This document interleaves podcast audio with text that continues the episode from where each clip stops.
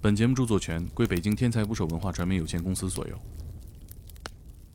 它复杂的还是复杂的人性这部分，你理解不了他杀人动机是什么。我觉得这个是真正我是一点儿我也摸不着边儿，我不知道为什么的。上来就奔着杀人目的去，他拎着拉杆上去的，他就是想杀人，对吧？最后杀人之后要分尸，像一个仪式一样把这个肢体摆得很好，完了还要拿录像拍着全过程，这个我就理解不了了。这个这个就是我天天研究的东西。《连环杀手》看人有一种自己的直觉，他把二百张旅行照片放一起，然后给十个连环杀手看，我选出的都是同一个犯罪。有一个是练职业摔跤的，就是他腿粗到就是往那个铁椅子上一坐，就那个靠子都靠不上，他就杀了接近十个打女性脖子，就跟就跟滴了小鸡儿一样。监狱里面就是十几年是吧，一直拿拖布拖地都拖他女朋友脖子，他就是特别恨他在监狱里练 现吗？在得一直在练。当时抓的时候，觉得一米一米八以上、一米九以上的壮汉，弄了四五个也不见得真正把他摁。有一个误区，就老觉得嫌疑人就是到看守所都不会说真话。我跟你说，杀人的嫌疑人百分之九十九点九九都会说真话。只要杀了人的人，只要坐在那张铁椅子上，他都知道自己有问题。哎，你上那个铁椅子上坐过吗？有没我有坐过感受一下？我有时候偷偷抽烟会跑到那个，不是，你审讯室没别的座吗？你坐那儿干嘛 呀？感感受我就跟其中一个聊，我根本就没抱任何希望，就这人我肯定问不下来，嗯都没到案呢。你你把他找着，他不会不会说实话的。哎我我也不跟他聊，他也不跟我聊。还想问你了， 他想问我，他想套我什么事 儿啊？江我西帮有一个拿红缨枪的，啊对是吧？太暴力了，那哥们儿最后去医院的时候，后背插一把红缨枪，自己哎这做这的。这个属于管制刀具啊这了，是这手工艺品吧？工 一品。请点击订阅我的播客，拜托了。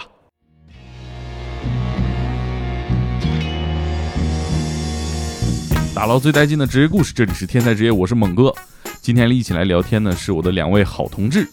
一个在我们电台一直以神秘形象出现的神秘大哥。二零二一年的第一天，他就不再神秘了。哎，大家好，我是来自魔州的老金，然后还有一位身残志坚呢，上个月在这个海南旅游哈、然后一个非常低热量的一个运动里边就拉伤了腰的这个小同志哈、这个同志啊跟狼人一样，每个月都有那么几天会变成一种动物。呃，大家好， 别羞涩了，嗯浪哥，大家好，我是残疾人徐浪。人形鸽子哈、啊哎，轮轮椅挪一下，压着我腿。 咱们这个单位里最神秘的两个人是吧？神秘面纱都扯下来摔稀碎，为什么呢？是因为我们要给一个好朋友庆祝一个喜事儿。天才职业节目的第一个嘉宾，今天带着好消息回来了，大家好，我是赵敢鹅。刑警赵侃娥啊，啥好消息跟我们分享一下？这个我也是第一次见着，我这第一次见着我的纸质书，我现在热泪盈眶，正在正在擦脸， 特特特别激动。第一次看着自己纸质书，哎，这赵耿娥出书了哈。年初的时候，我跟那个有个朋友叫杰克唐，我们一起进公司的小院儿嘛。敢娥和小旋风在院儿里边坐着说话，然后我就讲打招呼，我就介绍一下，我说：“哎，这是杰克唐。”然后赵耿娥啊，书商是吧？啪就站起来了，很快啊很 快，书上没有防备啊，啊！我说不是书商啊，我记得我记得，情真意切啊。管谁都叫领导，见谁都叫领导，只要跟出版沾边儿的。那我说刚才我进门那么热 情，我我我拿着书进来的，不是对我热情， 他看他看你这年纪像出版社的老编辑。 呃，上一次节目啊，我们聊到了赵敢娥的警察生涯哈、以及相关的话题啊，但是几乎没有讲他写的那些具体的故事。今天我们就一起来聊一聊这本书和刑警赵敢娥的罪案故事。其实我这个咱们节目请过很多天才捕手作者了哈，但是我还是得承认赵敢娥的系列是我最喜欢的一个系列。你这个不怕得罪你后边之前请的嘉宾，嗯后边要请的嘉宾呢？我就是觉得这个案子离我很近，咱们这本书是书名完整的书名叫《大侦探赵敢娥：重案组的人性档案部》啊嗯，这是完整的书名。他们记录和经历的故 事啊啊，咱们这个是天才捕手计划口述真实故事文库的第二本。这厂长来了，得带点福利来吧。原价五十二的书，我们所有留言的听众人手一本吧。你那个听众有点量 大，本期节目啊，我们会在“天才捕手 FM” 公众号本期的推送的留言里，选择点赞数最高的五个留言，他将得到这本书《大侦探赵敢娥》，然后点赞数最高的一位将得到我们四个人的集体签名版本。啊，咱咱们四个人一起签名啊对对对对对，咱签吧，签点啥呀？啊，签名哈、签名啊！这本儿你手里已经是吧？对把完了， 我拿这本书重新看了一下，放下吧，放下吧，再一会儿盘 出来。就写个爱你的鹅吧，行哎呀， 行，浪哥来一个。挺好。你写的啥呀？徐良，写徐徐良， 白 眉呢？这老金一看就是字儿写的好看我那写种下边人。儿，大猛子，你才是练过签名吧？这个你这个你是为自己的成名做了不少准备是吧？哇我那行，猛禽呢？你这是写的猛禽，哎，鸽子的鸽。本书已经在各大电商平台上线，在你常用的地方搜索“大侦探赵敢鹅”就能买得到。真是真实案件的真。看赵敢鹅写的这个前言啊，这个时候我的感觉其实反而是对敢鹅这个人的形象，在我脑子里面有个变化，因为我第一次见他是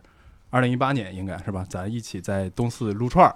当时其实我的感觉就是一个爷们儿硬汉，哎，但是随着这个一篇一篇的故事，呃，我能感觉到这是另外一个赵敢鹅从他身体里面浮现出来了。去想象一个灵魂出窍的警察的那种感觉，因为他写的这些案子有自己亲身经历的，呃，有老同警事察嗯啊身边老老警警察察去聊出来的。嗯，写这些案子的时候，其实是一种带着一种沉思感，感觉你是不断的在带入不同人的身份。捧得太高了，不不不，这是真实感受。你看这本书上还写了这个推荐啊，有徐浪的推荐，嗯徐浪自己念就好了。嗯，别他还记得住吗？我记不住 了，但是啊虚情假意写的时候， 但但是我能说这个这本书这个我喜欢的地方就是，你作为一个写案子的书，对吧？就是现在市面上特别多，我觉得。最重要的是，你故事的曲折性必须要好。有可能你这案子一天杀一百个人，都是拿同一把刀砍的。其实这这种案子，你听起来是无趣的。它再残忍，它也是无趣的。但是《改革》这本书很好，我觉得就是它这里的每个故事，它的曲折性都很够，然后疑点也特别足，尤其是他写的还是真实案件，我觉得特别特别好。那对啊能把真实案件对写出来这种悬疑小说感觉的还是挺少的。这本书成书，在我破案的过程当中，因为我觉得最开始先想了解男性嘛，就是其实我一开始第一个反应是为什么男的都杀人，女的杀人那么少？后来我通过一个案件，我逐渐了解了，就是男性更偏执，而且更注重幻想里的细节。就是男的女的都想过杀人，但是女人不会像男的脑子里那种幻想细节那么多。就比如说我这里面其中有一个故事啊，有一个叫呃不能不能说名，差点把名说出来了。啊， 有一个是练职业摔跤的，就是他腿粗到就是往那个铁椅子上一坐，就那个靠都靠不上，他就杀了呃十接近十接近十个女的，然后杀的时候都是分尸，而且就是他是因为是练职业摔跤的嘛，就拿那个胳膊一夹夹夹那个女性的脖子，夹女性脖子就跟就跟提了小鸡儿一样，就在那种那个歌厅小姐下班的路上夹着一个直接往面包车里一蹬，直接摁死，完了拉回去就就其实你你能想象他最开始源头是什么吗？他是恨他女朋友，因为他第一次抢劫进去，他怀疑一直怀疑是他女朋友点炮，一直怀疑是他女朋友点炮，因为那个他女朋友不是不是那个收了他一件赃物嘛，抢抢了啊赃物，完了之后他就一直恨他女朋友，他在监狱里面就是十几年是吧，一直拿拖布拖地都拖他女朋友名字，他就是特别恨。恨这个女的，你说一般人，咱说要是一个女的哈，也想象杀人，她不会想那么多细节。她在监狱嗯里成天就想着这个，怎么把他女朋友分尸，怎么他成天想这个东西，他就他一直在他里面蹲了多长时间？蹲了十年。这个我杀人，比如说要一个女的，就是我直接就是抱着孩子跳楼是吧？跳跳大江死了就算了。男的想的时候很很多很多细节，男的更执迷于这种幻想，所以他一直是在这里面出不来。而且偏执人格还有一个最大的问题就是他会潜在的把身边的所有的人都当成敌人，就是在没有敌人的时候，他也要创造一个。为什么？就是他他要呃化解自己这种挫折感。你像他是他蹲蹲监狱，他从来不反思自己有什么问题，他想的就是一定是有人点炮了。其实他他女朋友点炮那事儿也没核实，但他就这么认为，他就一直把他女朋友当成假想敌，他他需要这份恨意去帮他撑过这种岁月。所以就是说，我觉得写这本书初衷是我想更了解男性，为什么男性不是你想了解人 性啊，是想了解男性开始这是这是开始，嗯啊，开始后来就是还是有成长的。 对对对，还有还有就是呃，经历这些案件，我觉得还有一个隐藏点就是它如何改变了我们自己。就是说我记得我印象特别深的一个现场是一个男警察自杀，干净警察干净利落，就是他是一个我们那儿的一个小领导，已经干了很多年警察，厕所里摆了炭火盆儿。完了吃了安眠药，完了躺在床上，把那个衣服裤子都收拾好了，而且就是，呃，所有的警察一进门就知道是肯定是怎么死的，因为他把那个厕所的门开得很大。完了之后，当时我记得出现场有哥们儿就哭了，他哭，他说这他妈一看就是警察自杀。他把一切事儿都想好了，他不想像他出过那些自杀现场那么痛苦，所以他在那儿摆了个炭火盆儿，完了之后所有的一切都谋划得很好，把他孩子媳妇儿也支出去了。他这刚诊断出有抑郁症，也是也是因为之前在副所里干过副所长，我觉得是工作压力比较大吧，也可能是各方面原因。但是那话让我特别热泪盈眶，就是他说他妈的，就是这一看就是警察自杀的现场，把一切都弄得很好。所以我就在想，就是这些案件是怎么样一点儿一点儿改变我们的。所以我逐渐的就是在案件以外，我有了警察的人物，就在这个一开始这些都是我的经历嘛，后来我就开始写一些老警察，开始写他们的经历。我觉得他们这个在这案件中自我审视，包括这个这个这个凝视自己人性中黑暗的部分，跟这个案件中黑暗部分相互映照，我觉得这个过程很有意思。所以我就后来又写了两个中篇，这就是我这个书的整个的成熟的过程。敢鹅说这个，我特别特别能理解，就是有很多男性是这样的，他他他内心当中会把自己的这个犯罪倾向当成是一种英雄主义，他自己就沉浸在这个幻想当中，然后想自己把这个人怎么杀了，自己怎么报复那个人，他觉得这是一种特别英雄、特别英勇的行为，在他自己的想象当中，这其实就是一种中二病，要不然怎么说男人至死是少年呢？ 是吧？就是 世世界上没有奥特曼， 对，确实是这样。还有就是改革说第二点，就是警察自杀的这一点，我就是我想聊聊，可能大家不了解基层的警察有多辛苦，就是辛苦到经常几天几天不睡觉，他可能比那些大厂的什么阿里、腾讯的、拼多多这帮人还还苦。赶鹅也经常加班儿哈，啊这工作这么多年，对对对，基层民警经常，他不是说是工作工作量有多大，你说这文书工作有多多，或者是操作电脑，他他因为你长时间都要耗在那儿，这个是你受不了随时的待命啊。我觉得世界上最累的事儿就是无所事事的待着。就你比如说，你去送一个人，这这个人在看守所那儿，你已经熬了两天两夜，你还在那儿等着医生给他检查，完了之后又又一系列手续，你你无所事事坐在那儿的时候是最累的。嗯， 就但这是种你耗时你间你得特别等特别着，你痛不苦能休息 啊。对啊，你你走了，那嫌疑人不跑了吗？嗯你这是在那儿看着，就这种这种过程特别熬人。而且好像也是一个二十四小时待命的工作。对对，你精神必须高度紧张，时刻保持紧张，因为你你你你你做的这些事儿，一旦犯错了，很可能你会脱衣服，甚至有些要因为渎职要进去，所以你神经必须高度紧张。你可能没做什么，但我觉得他也很累。我记得第一次我们录节目的时候，其实结尾说录个结尾，但是结尾非常自然啊， 就是赶鹅接了个电话就赶紧走了啊，但是啊， 说的内容我逼掉了啊，就说那嫌疑人那个有一种类似白血病的病，他进去时候他没说，他没说，完了之后，后来进去之后，他不是不断的给他测嘛，说他那个白细胞增多，红那个血小板减少。当时这看守所也是吓唬我们，说这人快死了。我说什么？这送去时候活蹦乱跳，这十几天快死了。我说你赶紧过来放人来，就是这个得得办这些手续。我就那天晚上咱是录节目录到对六天点钟黑吧，嗯，我开车到看守所两个小时，在看守所那提人提了一个小时，又给他做了一遍取保笔录一个小时，我又得等他家属来接他，又等了他家属从河北那边来，又等俩小时。我弄完之后就十二点多了，这就这就是一个一个休息日就没了，一个刑警的日常的一天啊， 特别倒霉。常态。但是常态你你不知道会出什么事儿，跟人打交道的时候你不知道会出什么事儿。刚刚你提到那个就是在监狱里面拖地一直写名儿那 那那男的，他出来之后怎么啊着？他出来之后就是在那个他先找他那个女友，他想报仇嘛，但是他没有没找着那个女友之后，他就开始就干这个事儿，就是在那个咱们首都某条高速公路旁边儿有有一个歌厅比较密集的地方，他在那附近就是找那种下班落单儿的歌厅小姐，就是上去拿那个拿那个摔跤的手法是吧，控制人的手法给裸脚，对 对对，裸脚，裸裸脚脚给弄到车里，完了之后强奸，完了之后有时候先奸后杀，有时候先杀后奸，然后再分尸，就是这么一个顺序。把他十年来的幻想实施一下，啊实施了，就是就是他停不下来了，他必须得找一个机必会，须找个敌人，嗯必须找一个宣泄这个宣泄失败和挫折的点。因为你想，如果他拒绝承认这事儿是他前女友做的，那害他自己进去就是他自己，他这种挫败感他承受不了，对他必须得发泄出去。他在监狱里练吗？现在得一直在练，我觉得一直在练， 因为因为见他的时候，那那当时抓的时候觉得一米一米八以上、一米九以上的壮汉，弄个四五个也不见得能真正把他摁住，所以挺挺挺挺刺激的那个过程。我突然想起一事儿，就是那个一个也是一个东北的基层警察给我讲的，说他们当时抓一，他每天在那个自己家那个门口，他家他父母开了一小卖部，他在他在自己家门小卖部门口提一手提一个那个煤气罐儿，你想那多沉呢？劲儿是够大那的，嗯东西，他就拿那个煤气罐儿练锻炼身体，然后然后一手抬，像像练哑铃一样。啊我也这我个也抬不过，我抬过那玩意儿。咱那在院儿里有有一回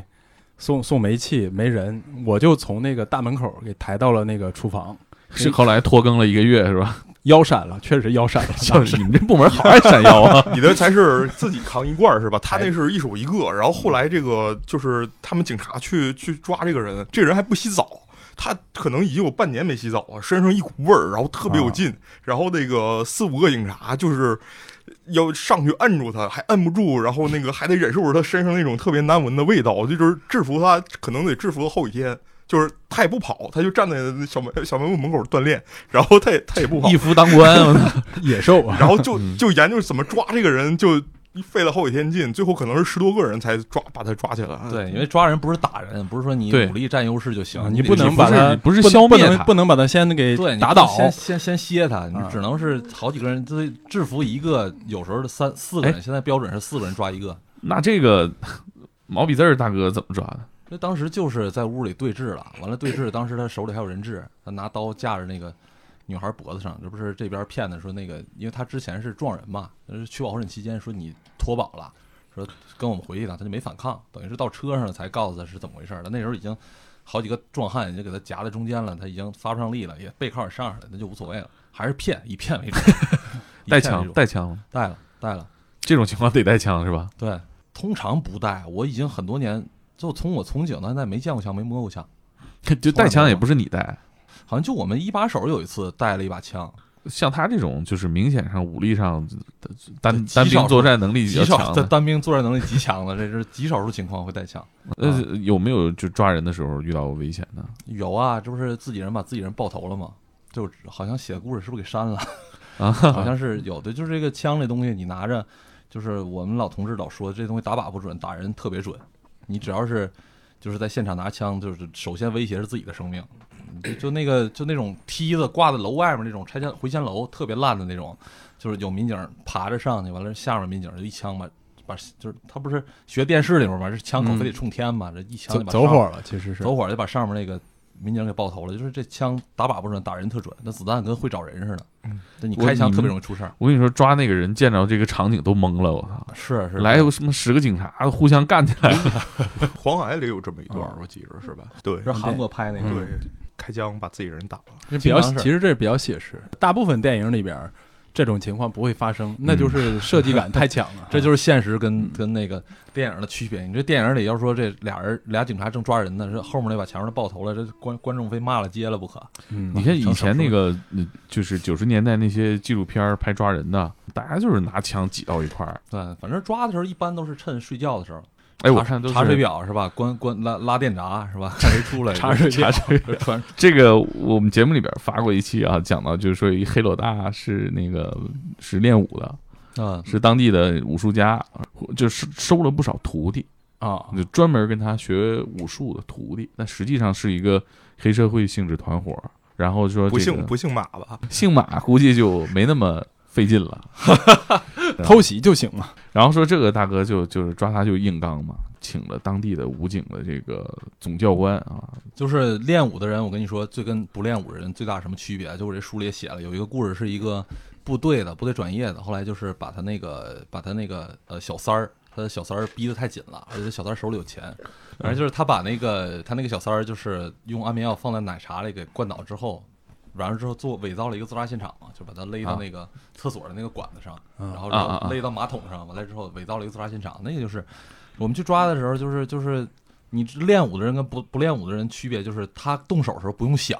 啊，你说你啊上车的时候，你你当时我们把收费站给关了，就知道他包车出去玩去，我们把那个收费站关了，他弄了一个公交车。上车那第一个大哥就是上去说，我第一反应是要抓他，他他就回头瞅了我一眼，他一脚就飞过来了，直接就把我们那大哥给踢趴下就是了。他那个他动手不用不习惯性的训练，他他形不成用本过能脑了子，。对他不用过脑子，他一脚就直接就飞过来了。他练武的人他也不是说劲儿多大，他就是他时刻做好打你的准备，你你得去想。这个那应该比警察这个还训练有素，在这方面对是比吧？我你们不可能随时准备着这个应付这种场景。对，那不可能，不可嗯能。还有类似，就是我印象最深的就是那个小孩儿，好像书里没写是未成年人，反正就是他就是专门奸杀，他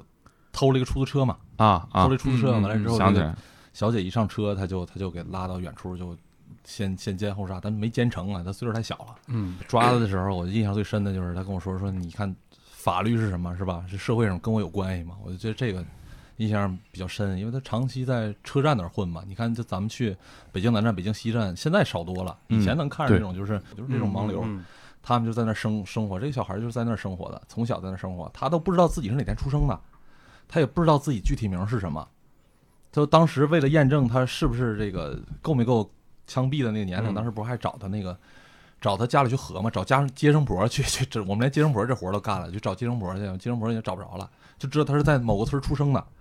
完了之后，具体出生年月没有，这小时候是是谁给他养大？是个乞丐，我记得。他就他就是在那个车站那片儿混，很小的时候出来在那儿混，可能七八岁的时候在那片儿混，所以就嗯，混应该的是先是流浪，对对对，混了一身本事，会偷东西，会抢劫，会会会砸车玻璃，会什么都会，反正就那套东西都都会。那他混这么多年，按说对这个什么事儿大，什么事儿小，心里也清楚吧？之前被抓过，你十一二岁的时候处理不了，你到派出所说你偷点东西，那也就是把东西还了，教育教育就放走了，这一次一次胆儿越来越大呗。那他怎么就开始就是决定要抢出租车了？他之前在那个汽车修理的那个地儿干过，他明白就是这个出租车怎么样能把出租车偷了，就是出租车 这哎这别别这传授犯罪方法，这这这不讲不讲这个啊反正反正就是他想办法能把嗯这个出租车开开，然后之后他就就是想弄个出租车。那时候在车铺的时候，我有个出租车，我就能一直挣钱，拉活儿挣钱，拉活儿挣钱。啊这个故事这个逻辑交我份儿我其实也印象挺深刻，就是叫小崽儿是吧？对那个那个嗯那个小孩儿，他里边就是当时交代的时候，他说到一点，他其实就是说他是有目标的。对他说：“我喜欢开车，这是小孩的天性嘛，天性学修车的，但是对自己又没有机会开，所以他每回就是趁这个师傅不注意，可能把这个来修的车修好之后爽一把，然后开一开对玩一玩对。后来他就这个想到了说，有没有可能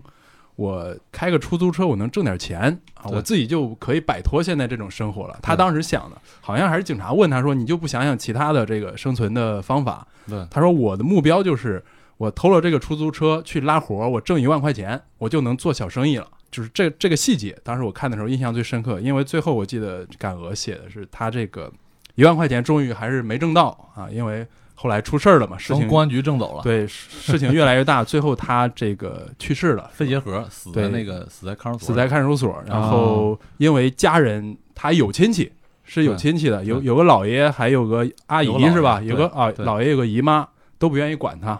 这个后事是后事派出所处理的。公安局处理的，正好一万块钱。我们去结算的那刑个警队啊呃对，后来是我们去给结的钱，因为他停尸是有费用的，啊他尸体一直停那儿没无人认领，最后是有费用的。然后之后去结了，正好正好将近一万块钱，他最后那一万块钱从公安局给挣走了。行自己的丧葬费了。对，其实这种我我我就想哈，因为我看你那个书里面的这些故事，这个过程中类似像遇到小崽儿这种事情，我就想知道你真的在当时大概会是什么什么样一种状态？就是我我记得我最开始见嫌疑人的时候，我最大感触是什么啊？就是觉得虚幻。当你知道这个人杀了人之后，你看他坐在铁椅子上，你总觉得这人有点有点不是真实，总有种不真实的感觉。看电影跟他聊天儿，对，就就特别像看电影。我还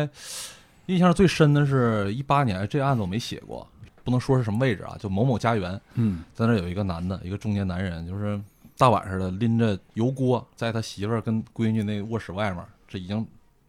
沸腾的油，你猜他想干什么？他想他想拿这个油把他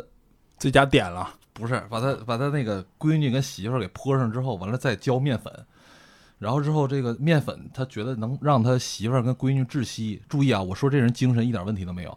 然后这个这个面面粉膨胀之后，能让他闺女跟媳妇儿窒息。完了之那后为，啥要郊游啊？这不是天才的想法。我说你是是是是要做这个软炸里脊吧？就是就炸裹炸裹鸡裹户呢，吧？对炸鸡裹面反，反正反正后来我我稍微有点能理解他，就是他他跟我讲，就是说就是说，呃，这个人被抓来之后，差不多得到了第二天下午四点多，我们再去提的时候，这人才清醒。头一天我们跟他说什么，就是疯了。疯了，因为他这计划没很好的实施嘛。你这个拿油泼，那人人怎么可能再老老实实再让你对啊呀、在那这炸了呀！在那儿在那儿泼泼面粉，他等于是把那个油一浇到他闺女媳妇身上，俩人就蹭蹭一下就窜起来了。他又选了另一个方案，就是拿菜刀砍，等于他拿菜刀回来，他姑娘就摁着他手，完了他媳妇儿报的警，就等于来就把他抓了。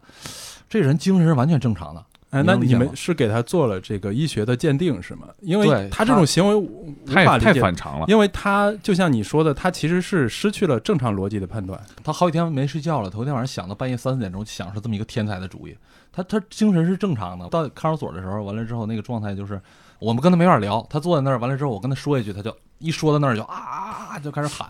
后来到第二天下午四点多，就整个人就像醒过来一样，呃，终于明白了，说我这干嘛呀？他是等于是把钱借给地下钱庄，可能欠了他两三百万，稍微有点经济问题，但他在厦门有一套房，在北京还有两套房，就犯不上，他就是就能想解不决开。呀，我就记得呃，我他是本来的计划是想自我自己灭门是吗？呃，对他，他他的解决这个债务的主要的想法就是把媳妇儿孩子弄死，因为他没跟媳妇儿孩子说，把媳妇儿孩子弄死，我觉得他就不用去不用说说这不个用事儿承了，受这个压力了不。用承受这个压力了。你说这不是？哎，嗯像这种情况是呃，就刚才那问题嘛，他会去做这个精精神神鉴定鉴定，啊，对，去做了，去做了，了但是嗯做出来的结果是正常的，而且嗯判了刑之后也没人来接他了，再也没人来接他了，他媳妇儿孩子都对呀，在医再院再跟他不联不联系了。你这不是，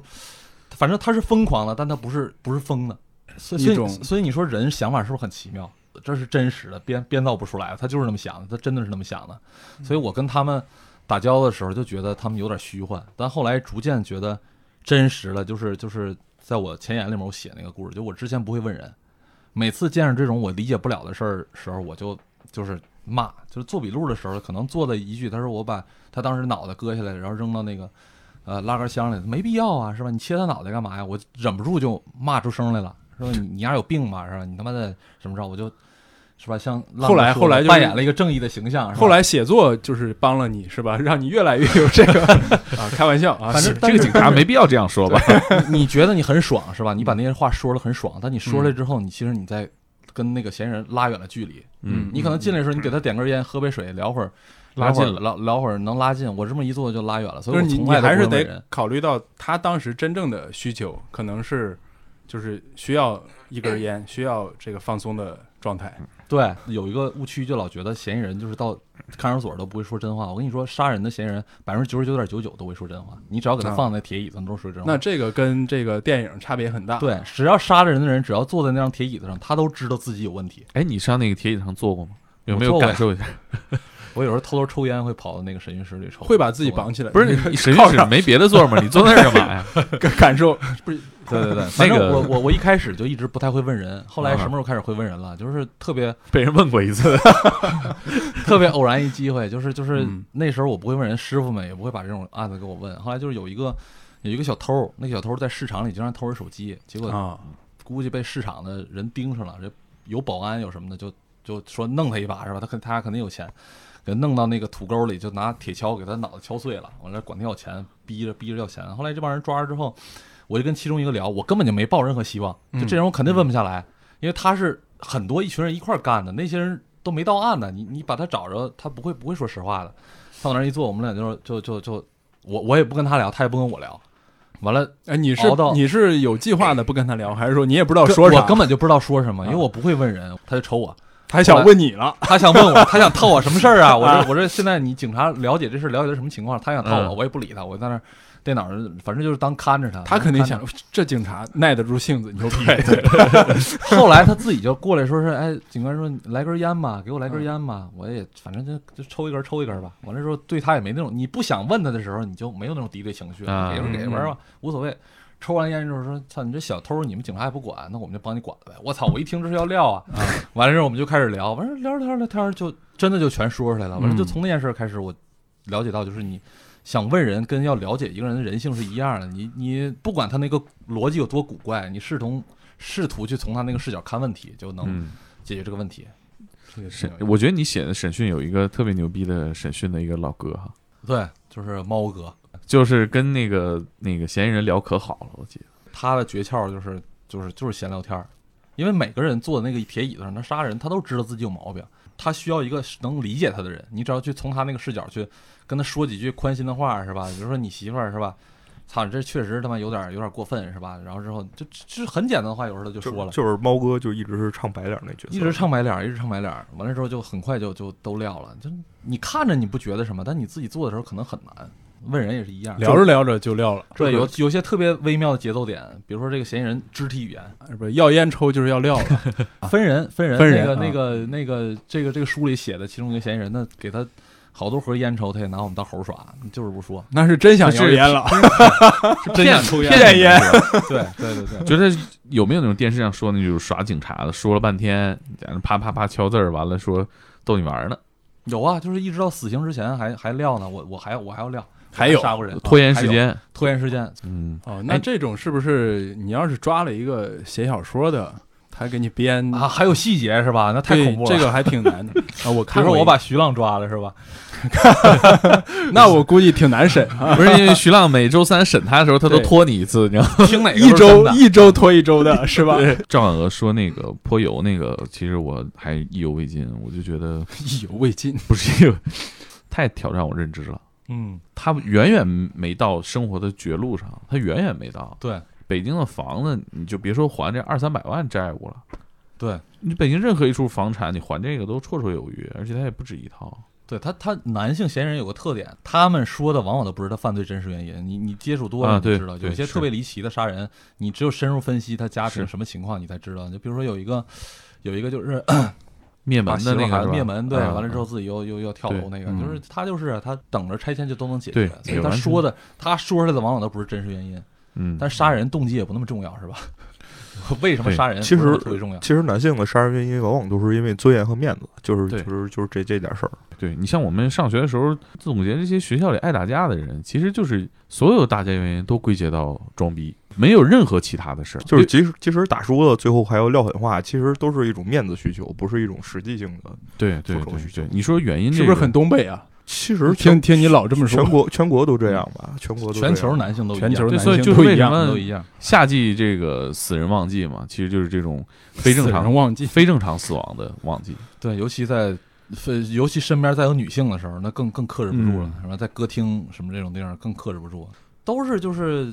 因为小姐敬酒啦，或者是小姐不给我敬酒，给你敬酒啦，就再就是就是这一句话两句话串说不台对了是吧？那词啊儿叫串台串台，完了之后产生矛盾啦，这种事儿特别多。你就感觉有时候有一些男性是就是非常可笑的，在用毕生的精力在维护一些他们从来没有过的尊严，你 知道吗？就是觉得自己是有尊 严，就是他妈你你觉得你有什么尊严啊？没有人在乎你的这就个没是人在乎你他我我总结一下，就是这个这个总结就是一句话，就是净要些没用的脸。嗯，对是吧对对对。你说那那泼泼油那哥们儿，那是什么戳动了他呢？他这东西想不开，他只要拿着那锅油，他在那个门口多想五分钟，他可能结局不一 样。所以就是我我写这些东西也在探讨一件事儿，就是说我们没有人会想到说以后会杀人，所有、对啊所有对啊站在刑场人都不对会想着说我杀人那个人也没。我曾经想过杀有也没有说计划这个事儿，说我以后要成为一个杀人犯。对，就别对自己太有自信。他们有很多人活得很艰难，都是在嗯冰层上薄薄的冰层上跳跃，说不定哪天就陷入深渊。哎他们跟我们差距没有咱们想象那么大。就是你们刑警队接到这个案子需求，通常来自于哪里？呃，都是派出所发现问题，或者是勤务指挥处直接给我们布警。一般不会报警中心直接就找刑警，是吧？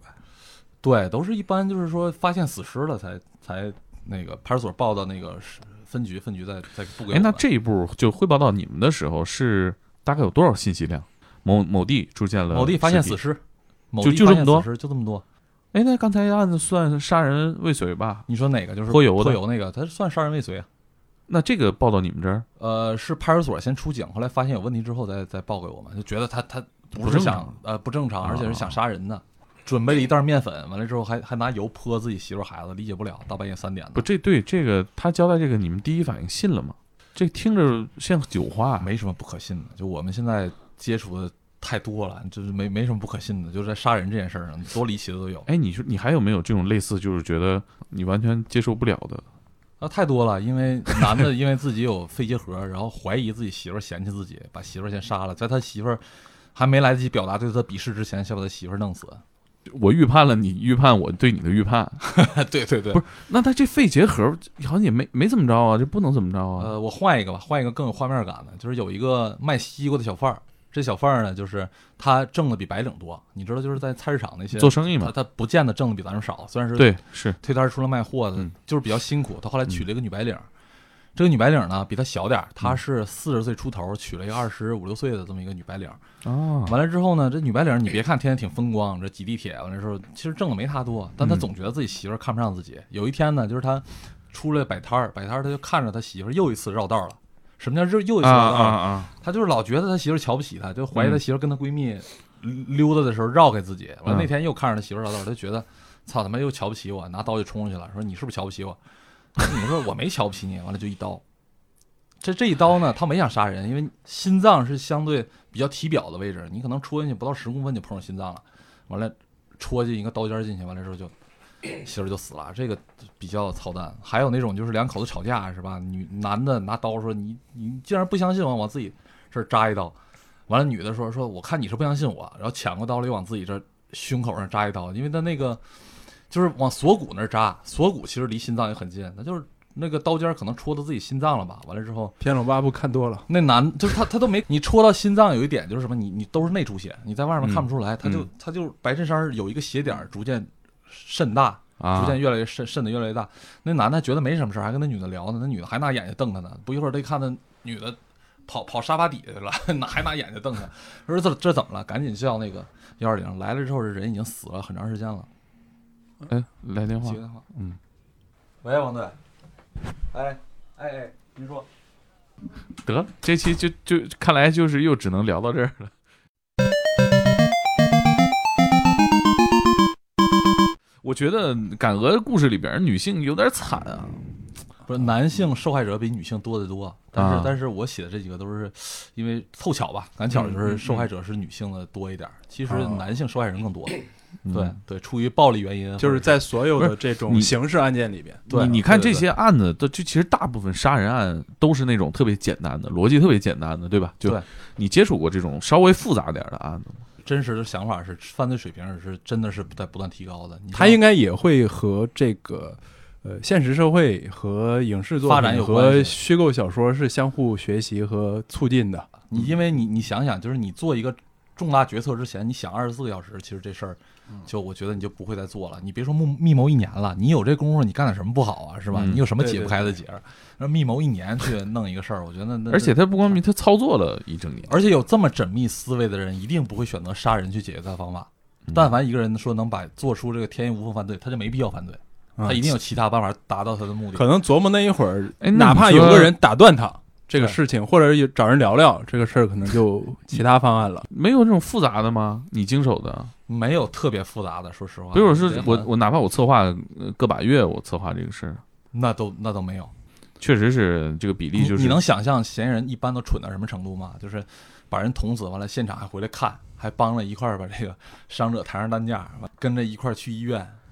不是电影里经常讲吗？百分之九十的罪犯会回到自己案发现场欣赏一下这个杰作。他不是为了这目的，他是想看看这人到底会不会死。他就他装成一个好心人，但但旁边全是目击者呀。不是，那这你说他你说他这个你说的心理那个是连环杀手，连环杀手和嗯正常的犯罪人他的心理是不一样的，一个是两种性质的对犯罪，对对，你说这情况，他是就是在这个酒桌上，两个人争论这个哪个足球队更厉害。国中安了一个中了北京中一个了天津的是吧？学长以后你得小心点儿，别老跟人争这个。对啊，结果我每次都不爱跟你一块儿看球， 感觉很危险。对 啊，结果就是嘴上赢了那哥们儿，就是刀法上输了，就被人捅死了嘛。捅扎完之后，完了之后那哥们儿就不放心，扎了他那人就不放心，完了之后还一趟一趟回来看，一趟不是在回来饭店，那那不是一个公共场合吗？对啊，是是公共场合，那问题一看是动刀不都跑了吗？啊完了之后别人也报警，他也报警，完了之后他还特别热心的说，刚才我就坐坐在这儿看，他不放心是不放心对方没死他是怕对方死了。哦啊？对，嗯我他说呢，但他还啊说、还说我我刚过来，我是看着我赶紧跟。其实他是想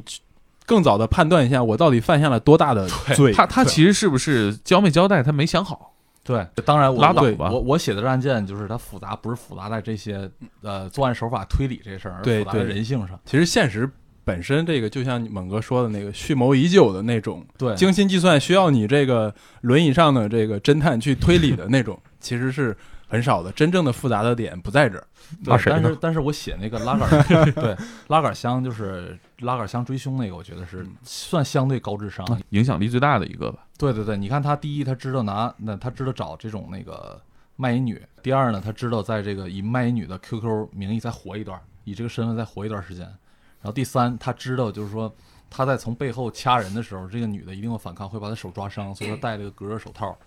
嗯完了第四就是说他会做伪装，就他拉着拉杆箱上去找十七楼，他下去，但是呃他会从楼梯里再走一段，就是就是啊电梯里有有录像，他从那个楼梯，比如说他要去十五层，他先上嗯十七层做一个迷惑，这个就算是手段相对高超的了，但是他它复杂主要是复杂在它人性上，你你你理解不了它的动机。对，我记得这是一个，嗯、学历、工作、家庭条件、生活环境都比较棒的一个人。对，他是父亲是大律师，完了之后他母亲也是也是，不好意思，停一下。哎，回来了哈，哎，好嘞好嘞，辛苦辛苦啊。还行，没啥大事儿啊哈，没有没给大事儿你没大事儿有给你当场叫走。说哪儿了？啊，说到拉杆箱那啊个，拉杆箱就是它，它复杂的还是复杂的人性这部分，你理解不了他杀人动机是什么。我觉得这个是真正我是一点儿我也摸不着边儿，我不知道为什么的。你像他，他是蓄谋已久，而且他杀了人之后，他上来就奔着杀人目的去，他拎着拉杆箱去的，他就是想杀人，对吧？他也会嫖娼，也会找正常的小姐发生正常的性行为，完了之后，但是他一定要最后杀人之后要分尸，像一个仪式一样把这个肢体摆得很好，完了还要拿录像拍着全过程，这个我就理解不了了。拍这个有点邪乎。这这这个这个就是我天天研究的东西，是吧？对好对进入你的专业领域来浪哥吧，专业浪哥来来一哪段一，段儿？你刚才那个环节里的哪一段 儿？就是《连环杀手》，《连环杀手》就是你可以总结它它的一些非常明显的特征，就是《连环杀手》特别喜欢杀小姐，《连环杀手对》特别喜欢杀小姐，嗯，不管是国内国外，然后国内没有连环杀手，也有也有有些有些报纸，那你说白银那个是什么是吧？那典型的对，嗯，然后就是你想说的是国内没有小姐是吧？都在台湾， 掐了掐了掐 了，没事，就是这个《连环杀手》，《连环杀手》是这样，《连环杀手》看人有一种自己的直觉，就是我看了很多就是 FBI 研究那个《连环杀手》的那个卷宗案子，然后总结什么的，就是能确定一件事儿，就是《连环杀手》选择自己的目标对象的时候，他们有一种趋同性，以正常人思维完全完全理解不了的趋同性。他把二百张女性照片放一起，然后给十个连环杀手看，十个连环杀手选出的都是同一个犯罪目标。你没法，你没法理解这种趋同性是什么，就是看他的形象，看他走路的姿势，咱就们是哦都觉得所正常人是吧？咱们都觉得是正常人，然后他们就觉得这这就是我的犯罪目标。我我觉得在、好恐怖啊！对，我觉得在那个就是失足妇女身上，一定有一种就是让连环杀手有驱动性犯气罪质犯罪的那种气气质，质对，就因为是他社会关系比较对，其实我我会考虑跟猛哥想的这个是一样的，就是正常犯罪者考虑的是，就是那个之前那个潘绥明教授说过，就是他这个妓女属于一种和社会隔离的状态，它是它是一种失联性的，就是哦，如果他失踪了，其他人不会没有人会发其现。实是更理性的嗯对一种，呃为了避免自己的这个犯罪被曝光嘛，对对对，就是正常的犯罪团伙，他们是出于出于就是他是出于对金钱考虑嗯的，对自己有。利的目的的。对，连环杀手是我就想就想杀人，就想杀你，就想折磨你杀人是目的，他的这个目的给他自己带来的东西都是性快感就典型的那个 T T K ，T B K。 T P K 啊，torture bomb 啊 kill，他他没有那个波士顿那个锤头狂吓人，那个波士顿锤头狂专门杀老太太，太吓人了。就是有一个更吓人的是那个 Green River，就是那个波士顿的那个绿河绿河杀杀手啊手，嗯对，父子两个在那个 Green River 上划船，然后划船的时候就是，底下全是尸体，然后不是底下尸体，就往下一看是一张脸，水底下在他们船底下，因为绿河那个水很他清，知道在哪儿，那个那个那个超吓人，你想你划着船，然后那个水特别清，特别高兴，父子对，两其实人其实其实国内不是没连环杀手，是咱们相对的文献跟那个视频影像太少了。你像泰勒邦迪过了这么多年，他的那个影像资料片还能剪成纪录片呢，你就想想他们当时留存的资料数量多对对恐怖，啊！剪了四个小时，弄成纪录片了都。就是犯罪侧写，就是就是从《连环杀手》开始，然后有人发明的这个东西，我觉得是就是我研究了很长时间犯罪侧写，它和摄像头的作用，它可能没有摄像头作用的万分之一有用。抓人之后到对底对是对咱们对之前打哪儿指哪儿咱们老聊那个那个那个片子，那个双瞳，嗯哦你不觉得两他那个片子是两千零一年还是零二年？我记得、嗯，那个时候，其实关于这个连环杀手，呃，犯罪心理侧写这个东西，刚刚在东方啊，就是亚洲这片儿开始对被炒起来，因为为出了一些书嘛，在那个台湾、香港出了一些书，国内内地还少，大家都在聊这个。但是那个片子就陈国富拍的，他们的剧本里面就特别展现了有一点点反讽，啊就是上来是一个 FBI 的专家，这个专家就是专门研究连环杀手和做犯罪侧写的。他出场的那个方式就是一个课堂，给所有给很多这个警校的学生对或者侦探去讲课。特征第一，白人男性独居，什么一系列的表全都列出来了。然后呢，这个故事就安排啊、这个专家去被派到台湾去调查一起连环杀人案，中国的。 他就完全懵逼了，最后自己也被整死了。就是对 对他他完全是非理性的。最后那个故事是有人要修仙，要成仙，对要渡对劫吧？最后总结出来，像敢哥说，它是一种倒推行为，比如对说你百分之三十连环杀手可能童年尿床、虐待小动物什么的这种，其实是统统计学的东西，对你不能对反过来啊拿 你正常查案子谁会问你是不是童年虐待过小动物啊？对是吧？我前几天听了一个故事，这故事是一个老刑警给我讲的，反正是朝阳那边一个高尔夫球场，那儿发现一个拉杆箱装着尸体，完了之后后来又是拉杆箱。找这个哎，找这多个大尺寸拉杆箱？呃，拉杆箱就是我最近在最买大拉的杆那种箱尺，寸，二十八的是吧最大那种尺寸？啊嗯，你干嘛 我就我就买拉杆箱的时候，我就想啊，这多大尺寸能放得进去啊？啊？也看你的力气什么乱七八糟都有关系。前两天那个澳洲发生一个案件，就是一个英国游客在那个澳洲被杀了，也是放在拉杆箱里边。那哥们儿特别又高又壮，然后力力量特别大，一看就是成天健身，胳膊胳膊比腿还粗的那种哥们儿。然后他他就把那女的对折了，啊，对折血折了之后放在那个拉杆箱里是头，啊是，这正常一般人是做不到， 反正对嗯对，完了之后就那个那个女的后来查是歌丁小姐嘛，完了之后她第一反应是怀疑她房东，然后她房东结果找了之后，后来那老刑警发现是她同学，她老刑警一直没敢出啊面儿，她最后把那个那个房东就是用了好几个月的。高压锅什么都拿走了，那那同学验一验直估计到今天都不知道为什么把那都拿走，因为那拿那锅煮过那小姐。啊，完了之后，那个那个老刑警到现在也没告诉他为什么把那锅给拿走。然后这这个哦房东啊房东是听他的听了同学听了给我笑坏了，就当时问他的时候不敢说不敢露面嘛，就是嗯从那个新闻室那小缝儿看着呢，说他妈这这真是我同学呀、是不是他丫是不是丫干的？后来排除他嫌疑之后，推门进去了。你丫怎么在这儿呢？我操！你犯什么事儿了？ 反正就是这这给我给我搞得特别搞笑。还有我先觉得先判断一下，万一真是他犯的事儿，可能他得用另外一种面貌出 现了。对对对，可能得反正回避是他吧必须得必须得出现对嘛。啊你说最后最后问出来发现不是他，那得露面了。我操！嗯，反正给我笑坏了这故事，我听了。哎，你说刑警多坏啊！我看着自己同学先趴着小缝儿先看。该这样，该这 样，要不这样还不行啊。对对对，我觉得有的时候，我觉得这个刑警手段肯定得比犯罪分子掌握的套路多。记得一个小细节，就是刚开头你提到的那个健身老健身在狱里边很壮，就是出来谋划杀人，后来在晚上偷袭把他给抓了的那个，偷袭啊是吧？？他他到最后就感叹嘛，就是被带走，又他妈给警察骗了，对啊是吧？他当时是感叹了这么一句，对我，我主要记得强调我了有印又，我 有印象，我记得那个敢娥写过的案子，江西帮有一个拿红缨枪的，对，哦菜市场打架，这个我看的时候啊，我整个都是嘖唏嘘磕磕变焦啊！我看手机那都个那那个案子我也有印象，是吧？太暴力那了，哥们儿最后去医院的时候，后背插一把红缨枪，那个医院的人都懵了，说这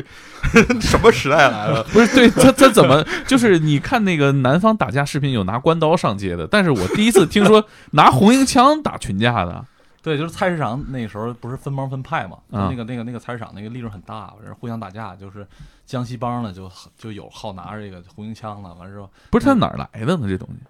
那是哎自己这做这的，这个属于管制刀具吧？这个不很难这算定义刀它什么具吗东西？因为如果警察来了，他把那东西锯短锯下来之后，你就分不清那是什么东西了，就是啊这手工艺品吧，手工 艺品。 车床车的呗。我小时候爱玩那个，就用木头做的，用木头雕刻一下那这个枪头。果然是这小个的习武之乡啊！ 谁说没有枪头就不能投人？ 纯用木头 也行，你在节目里边，大家已经知道你练过铁砂掌和这个啊红缨枪，我都暴露很多次了哈。对对对对对， 总想显露自己有武功，你看见没？ 那那那那个那哥们儿有交代他这玩 意儿是怎么整的吗？就是拿那个车床车的车、啊，那个这真是嗯自己磨的呗。对对对，拿那个铁铁的废料车的，完了之后就扎到木头里，完了之后就变成红缨枪了。打给我仗们讲讲这这是哥俩，我记得是吧？哥俩，哥俩非常那个暴力的哥俩那个故事没在这书里出现，啊，这没放在这个书里没啊嗯没。放在这书里，可那是惜了那是另另一个故事。没事，下还下有一本还有下第一二本是吧本，明年下一第本二说本。嗯，就是警察等于是当时是抄错了吧，抄错抄错地儿了，完了之后可能是碰了赌场了吧，碰了赌场，他本来是想去抓人，结果抄到地下赌场了，也就被人给痛揍了一顿，痛揍了一顿就是这帮当时看场子里面就是那个原来从菜市场退来那帮江西帮的，就有拿红缨枪打架的这一波，后来是这个老民警等于是替他徒弟报仇，后来是把这一群。把这群把这群嫌疑人都抓着了，最后还比较惊险，因为他抓那个嫌疑人的时候，那嫌疑人从从呃从那儿简短的从我们那个公安局大院里跑跑了一阵儿，逃了是一阵吧儿？对，跑了。他是那那个拿啊红红缨枪的还是他哥？呃，他哥他哥从那个他哥也巨能打是吧？对对，他们都是菜市场讨生活的，那时候都都练过，就是等等于那个墙角有一个水龙头，踩着水龙头就飞上去了，跑了。后来又在那个那个老民警拿着枪去找他，等于是拿着枪上去，完了之后冲到那个屋里，当时跟他有一段搏斗。那个那个嫌疑人有一把五连发，用那个胶布粘在那个衣柜门后面，当时就去、啊冲过去去拿那个衣柜里那把枪，等于民警就跟他冲出去了，枪都没来得及使，都没没想着说掏枪，没没民警见过没想掏钱，，对，两个人就支巴了起来，那枪也响了，五连发也响了，那好好歹最后是制服他了，抠眼珠子，最后就连抠眼珠子带咬，是吧？就是这么一着点武德都不讲的没那有种武搏德，斗。没有武德，就抠眼珠子，最后给人抠服了。哎，这抠眼珠子是一个惯用的手法，还是就是下意识的？呃，我跟你说，就是在你跟嫌疑人面对面打招呼的时候啊，就是真的是遭遇战哈、就像我我之前写过一个故事，就这里面儿，你冲到那个厕所里，你看着那个嫌疑人拿着刀冲你扑过来，那时候你跟野兽是一样的，你瞬间那个本能就切换过去了。对，你是连抠眼珠子带拿牙咬咬脸，完了之后。这个这个顶膝盖什么的，那那都使不上，就是连抓带掏带咬，你就跟一个野兽是一样的。哎，那练过的人在这一刻，就是他他的本能反应就是练过的那些你动作。练家子也得有空间呀、啊你得俩人得有一个距离。你扑上去搂在一块儿的时候，你练不练家子差别不 大，空间太小，武德没法讲。这使的招儿都差不多。你你你你看到那些自由搏击，你觉得他们很很瘦的一个状态。我跟你说，人有比那个更野兽的一面，完全抛弃了所有的规范，就是想办法把对方弄死。那时候露脖子就咬脖子，露脸就咬脸。这我小的时候在东北是见过的，就是打我架。以为你参参与过，没有没有，我没参与，但是我见过打架也打急眼了，然后那个呃比较弱势的一方，就是跟动物确实没什么区别，咬脸，被咬的哥们儿都懵了。求生欲吧。对他，因为他被人摁在地上打，他就只能抓住最离他最近那个人，就是上嘴，就是上嘴，用脑子上嘴。你就那种状态，就是你你视线变得狭窄，你只能看着眼前的东西。完了之后你，你就是想把对方弄死。其脑实子里什么跟样这子都没有个不会游泳的人溺水的时候那个本能反应，我觉得应该是一应该是样一样的，的就是我觉得应该是你一样的看见什么抓什么，而且会使出是吧？你平生最大的力气，对你我觉得嗯甚至把一个会游泳的人给淹死。有的时候特别奇妙，就是人见到自己出的血会切换到那个状态。嗯就是我我记得那时候有一个歌厅打架的，就是他就是啊本来是大家很有序的在拿酒瓶子摔吓唬人，就就有一个烟灰缸飞到他脑门上，他溅着血了，一溅着血他就发狂了，是不是一个一种恐惧？其实一种恐惧，恐一惧，然后对对愤怒，我觉得就是求生一个狂暴狂暴一个一个一个本能的保护机制吧种。。他就下楼去拿刀去了，拿刀上来就是就是他还推错屋门了，实际那帮人都已经有序的撤离了，他这一推门。推到别人屋里了，那哥们儿蹭一下就从沙发上站起来，啪一下就站起来，很快啊， 完了之后，他就是拿着刀就对着那个人就一扎。其实他这个人他扎不认错了，不不认识识。那哥们就是反应快点儿，一看这屋里进人了，站起来了，他就扎那人大腿上了。那人就捂着腿就单腿，也没没问为什 么啊，直接就单不腿是就这蹦哥们儿上去也了可疑，他的你知道反吗应，应该也是这 个随就时准备那种。他对他最的离奇的，我觉得就是就是被扎腿这哥们儿，我到现在都不知道是谁，从来没报过警。啊，在歌厅里安静的被人扎了一刀，安静那地他可能就是为他治疗了。随时准备着了，他知道自己肯定会遇到这一天可的，能可能迟早是来还的。可能被被扎腿那哥们儿也是背事儿了身上，对所以对说他就是这样他对这事儿有预期谁知道。你刚才说，你说那个就是最开始讲那个，其实我有一个问题啊，呃你你说这个人他呃看见这个案子了之后，他会有一种共情感。嗯，你有没有这种时候？就是你看见这个非常残忍的案子，你会觉得这个案子，操，其实我离他也很近。其实其实我我一开始我弄案的时候我没这种感觉，我弄案的时候我感觉就是赶紧弄完完了，赶紧把人人抓了，完了之后送到看守所，完了之后再后来不是引发出第二个问题吗？我发现这案件其实在潜移默化的改变了我们自身，对我就想特别想了解我是怎么自身在跟这些案件接触过程中发现呃自己有变化的。当然这个过程的还原必须得先还原真实案情。这个这个案子对于我来说意义就不仅仅是一份笔录，然后之后几个现场照片儿跟一份儿这个技术鉴定了，所以我就每次都是在现场的时候，我都是警察状态，我把这个整个这个事儿记录下来，但是我我没什么反应。等到之后，哦对，当时不能有反应，当时有当时没反反应应影响中工作。对对对，完了之后，在之后，然后再去回忆这个事儿的时候，就切换不同视角，用这个资料再整理出来。我希望它是有意义的，我希望它是有意义的。完了之后，我就把它整理成这些故事。是不是在整理的过程中，其实你会发现自己的变化？是是是，你像你像你你不会觉得自己以前不会觉得自己会跟嫌疑人坐在一块儿是吧？搂脖抱腰，完了之后称兄道弟，甚至是你是你有的时候你为了让这嫌疑人说，你甚至对他是一个讨好的状态，这这个你你在事后想起来都是都是觉得不太可能的，当时就是这样。那个案子说实话我没什么太多证据，全得凭口供，我甚至去。卑微到要跟他去坐在一块儿去讨好他，完了之后听他跟我说那些屁话，他怎么去对不起他媳妇儿，怎么去他管我要衣服穿，我还把自己的那个一件运动服，我当时我特别心仪的交给他，就耐就克你就进入那个状态了，你知道吧？你就不嗯顾一切要把这口供套上来，你在之后你再回想，我操，我怎么会这么做？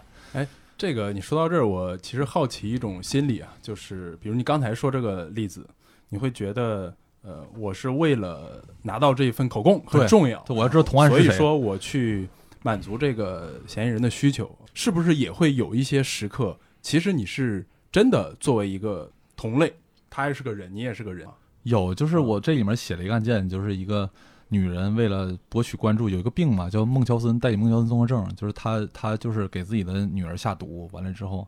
呃，给自己的孩子，哎，这毒是的毒的这是个病什原么样病啊？它是它是一种就是呃心理疾病，这个嗯心理疾病最早是一个叫孟乔森的护士发生在她身上，她就是喜欢毒杀自己的啊，病人，完了毒杀自己亲人，她就是这种病就是需要光呃需要扮演弱势，嗯嗯，博取他人眼球，嗯有的时候是毒获取自己关注，对，有时候自己装病，有时候是让孩子把自己孩子弄得病殃殃的，完了之后就是折磨自己，折磨自己孩子，这样别人只要同情的眼泪一来了，他就很很兴奋。他嗯以这种，后来我跟他聊的时候，我说我小时候也这样，嗯，你你没有过那种小时候特别希望自己生病，嗯然后不上理解课，理解爸妈来照顾那种感觉吗对？他徐是浪经常他这样他我我希望生病，你但确是实但是你我确实希经常望这样不希望我爸我妈来照顾不我，我是希望我生病自己在家待着。！其实我的意思是你每周三的时候，有时候总经生常会病是吧？总是总哎呀我周三病，腰闪了哈，腿疼了，这个、嗯 歌神啊我给你看看我的护腰行吗？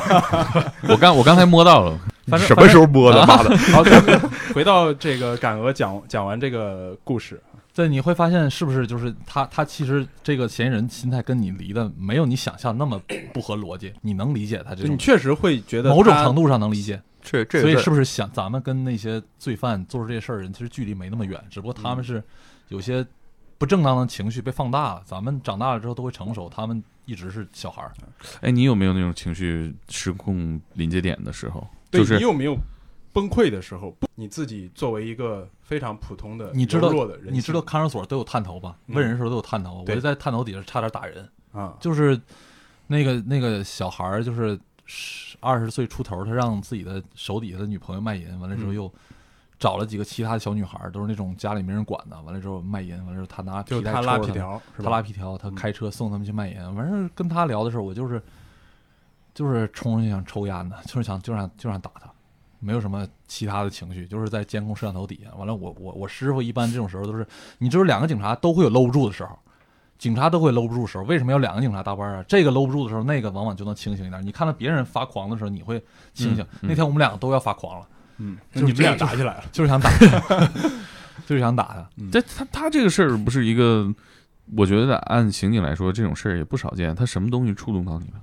因为都是小女孩儿，就可能岁数你不大知道的那个未信成息年是吧？很详细，很你你是不是也见过那些受害人什么的？见过见对过，吧见了之后你就是见过和没见过，肯定体验就是不一样的。想。他带那女孩堕胎，后来啊啊堕啊堕出堕出一床血来，完了之后黑诊所也害怕了，完了他也害怕，他把人就送就就送医扔那院儿了，就扔啊扔那儿了黑诊所就做那种那个堕胎手术的，完了之后就扔那儿了，我就就觉得想想打死他。你们有这种临界点的时候吗？我要摧毁什么？我现在不摧毁什么，我过不去了。哎我有一次在那个哈尔滨的那个向往体育馆打球，冬天打什么球？打篮球。啊打篮球当时当时那个当时当时那天晚上零下三十多度，零哎下三十多度。那个，然后我打完球，我发现我羽绒服没了，啊，就这个这个真我恨人，我这个特别太恨人了。我特别愤怒，他就是你把我兜里的东西拿 出去，就是钱啊什么的都给你了，哎，什手么机。什么羽绒服你还记得吗？不管什么羽绒服都冷，我的是一件白色的羽绒服，主要什还是么牌冷子想。不其起来实了。不是这个牌子，不是这个，对对对确实回不去了，三十度，对你对怕我对他妈走不了啊！对，然后那个当时就特别愤怒，零下三十多度，而且那个体育馆本身就有点冷。对呀你对呀啊在里边运动的时候，你嗯不觉得？对你一凉下来，马上出去冻上了就对，那我也不能，我也不能在里边跑跑回去啊一马拉松是吧？那太生气你你了。那你摧毁什么了吗？摧毁自己了，没有，我我差点没把身份份证掰了，反正啊， 掰掰自己身还份证还比较这这哥们儿，这安哥们儿唯一好的就是把身份证给我留下了。那这啊这不是老炮儿里面就讲的这 啊你个差点规掰矩呃身份嘛证，其实你你这是一种自我毁灭，你就把身份证干脆也别要了。 但你能想到，你要是发现那个偷你羽绒服的对贼，对啊你会做什对么事儿吗啊，我肯定会揍的，肯定会这毫揍的毫无啊疑问。毫无疑那你问后来是怎么超越了自己的愤怒？怎么回家没的呀找着人呗？因为太冷了， 就是就是一这个 冷，怒火出去就凉了，冷静下来，冷静下来，得赶紧回家啥也别想这了。，这属于物理降温啊对对，而且自然和谐当大自然和时谐哦当时也没有滴滴什么的，你知道吧？啊你就只能站道边拦出租车，我还是自己来的。我操！你这出穿个他妈跨栏背心的出租师傅都不敢上啊！对，然后那个我就站道边拦司机出租车。